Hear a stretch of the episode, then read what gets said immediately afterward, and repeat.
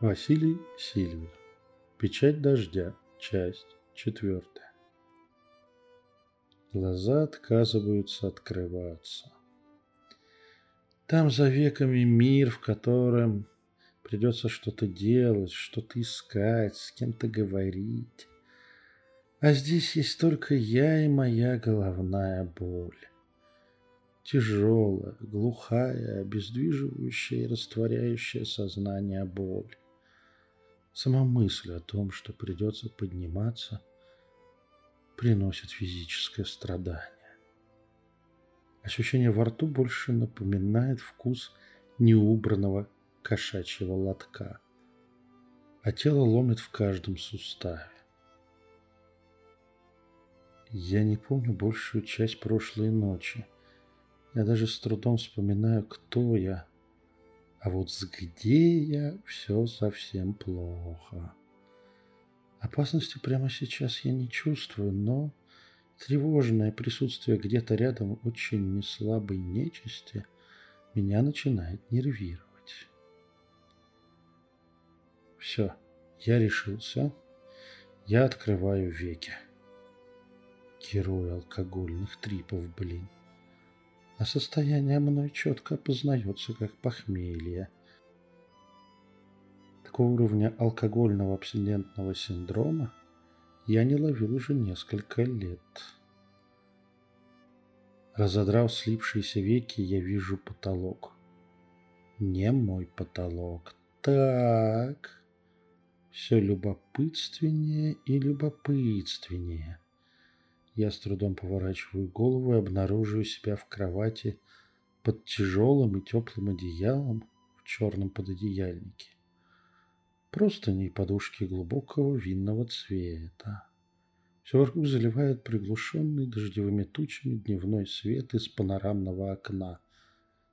Рядом с кроватью на тумбочку, кроме пепельницы, стоит серебряная ведерко с холодной водой, в которой плавают охлажденные бутылки с красной этикеткой 32 «Адмирал».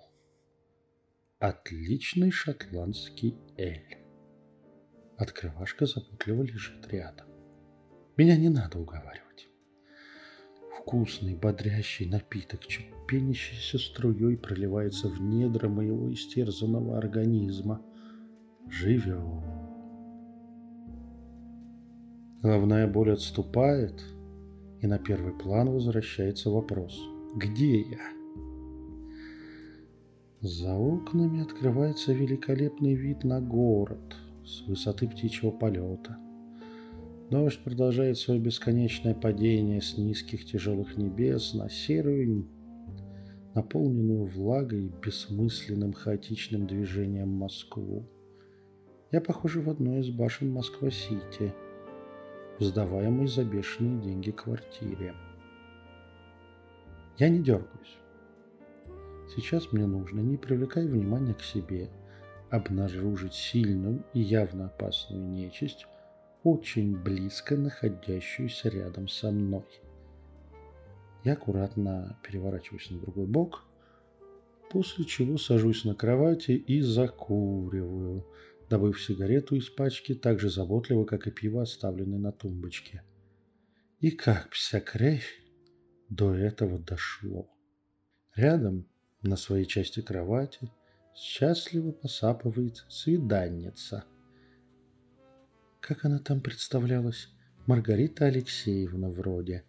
Так вот, эта самая Маргарита Алексеевна сейчас очень мило спит, разбросав черные волосы по темно-красной подушке, укрытая вторым одеялом.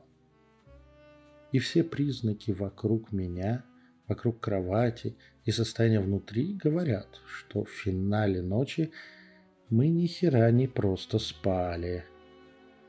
Да и не погружала она меня в волшебный сон, а реально оттрахала. Самое что ни на есть физическим способом. Наверное, стоит считать, что она мне отдалась так, для спасения самооценки. Но такие, как она, не отдаются. Они берут то, что хотят. Вот меня и взяли. Пся кровь. Не пей, Васенька, а то коз... М -м, любовником у нечисти станешь. Я, конечно, не расист, но эта дева даже человеком никогда не была. Она сформировалась как суммарный след сложных переживаний людей на свиданиях в каком-то из популярных мест. Так, сделанного не воротишь, харе ныть, ты подстилка первой встречной нечисти. Сарказм к самому себе не унимается. Нужна проверка энергетики, не поели ли меня в процессе. Недолгая медитация, в которой я прогоняю основные тесты энергетического состояния организма. Указывает, что я скорее подпитался от Марго, а не она меня пожевала. Одновременно с окончанием моей медитации нечисть в образе красивой девушки открывает заспанные глаза. Она поднимает руки и сладко потягивается так, что одеяло предательски соскальзывает с верхней половины ее тела. Матка Боска, Васенька, держи себя в руках и оставайся профессионалом. Доброе утро, Марго. Я приветливым тоном решаю начать разговор. Как спалось, красавица? «Доброе!» Зевая, отзывается девушка, игнорируя собственную бронебойную обнаженку как факт.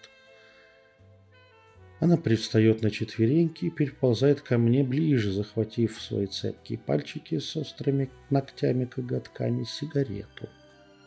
Прикурив и сладко затянувшись, она продолжает. А мне понравилось, милый. Спасибо. Лучник теперь сотню тысяч мне должен. Он ставил на то, что ты меня в постели разочаруешь. Пока я обтекаю от услышанного, пытаясь сохранить хотя бы остатки самоуважения, свиданница разворачивается ко мне тылом и шарит под своей подушкой. Предательское одеяло, спадая с бедра, демонстрирует то, что сейчас никак не улучшает мое настроение. Веселенький тонкий хвостик, идущий от копчика девушки, расслабленно помахивает аккуратно подстриженной кисточкой.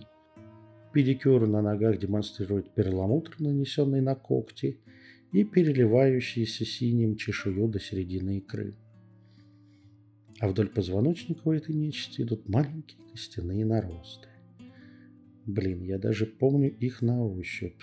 И милый хвостик. Бррр. Выдыхай, бобер. Выдыхай. Вот. Девушка радостно разворачивается с зажатым в руке айфоном. Это тебе награда. Лови файлы. Мой телефон на тумбочке получает запрос на прием данных и уже начинает скачивание. Я, тупя как дятел после очередной тысячи ударов об дерево клювом, спрашиваю, а, а что это? Я так и знала, что ты не запомнишь ничего во вчерашних разговорах и записал все на диктофон, чтобы наградить тебя, если ты будешь на высоте этой ночью. Девушка явно провокационно потягивается, демонстрируя под своей грудью затейливый блеск участков чешуйчатого покрова. Это все, что общество знает про пропажу девушки Ольги на концерте этого странного музыканта – как там его? А, Ноуза МК? Нойза МС. Поправляю я ее, не отрывая глаз от фигуры. И тут до меня доходит, какой ценный подарок мне сделала эта чертовка. Ведь я расспросил вчера всех в баре об истории с Ольгой, но в отравленном виске мозгу ничего из этого не осталось. Спасибо, красавица. Она приоткрывает губы в довольной улыбке, демонстрируя острые акульи зубки с двумя непропорциональными клыками на верхней челюсти. Мне ничего не остается, как поцеловать ее в тонкие, с пробивающимися чешуйками, но упругие губы.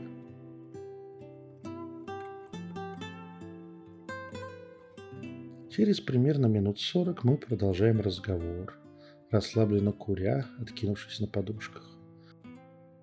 Ну ты, Василек, умеешь отрываться.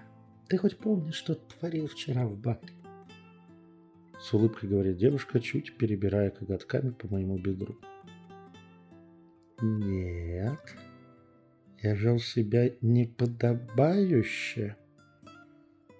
Немного сжимаюсь внутри я. Получить во враги сразу весь цвет московской нечисти мне ужасно не хочется. Что ты? Все было в лучшем виде, как в лучших салонах Дикого Запада. В нашем случае не менее Дикого Востока. Свиданица еле сдерживает смех. Рассказ чертовки заставляет меня все сильнее сжиматься и втягивать голову в плечи. По ее словам, сначала я обыгрываю до нитки кривого лучника и Марго. Все уверены, что я мухлюю, так как карта мне идет просто нечеловечески. Притом в последние раунды с максимальными ставками нечисть за столом врубила и свои неспортивные методы, но удостоилась лишь утешительного напитка от заведения. Теория вероятности не на моей стороне. И среди столпившихся вокруг стола к концу игры большинства посетителей бара звучит таки оскорбительное «Шуллер».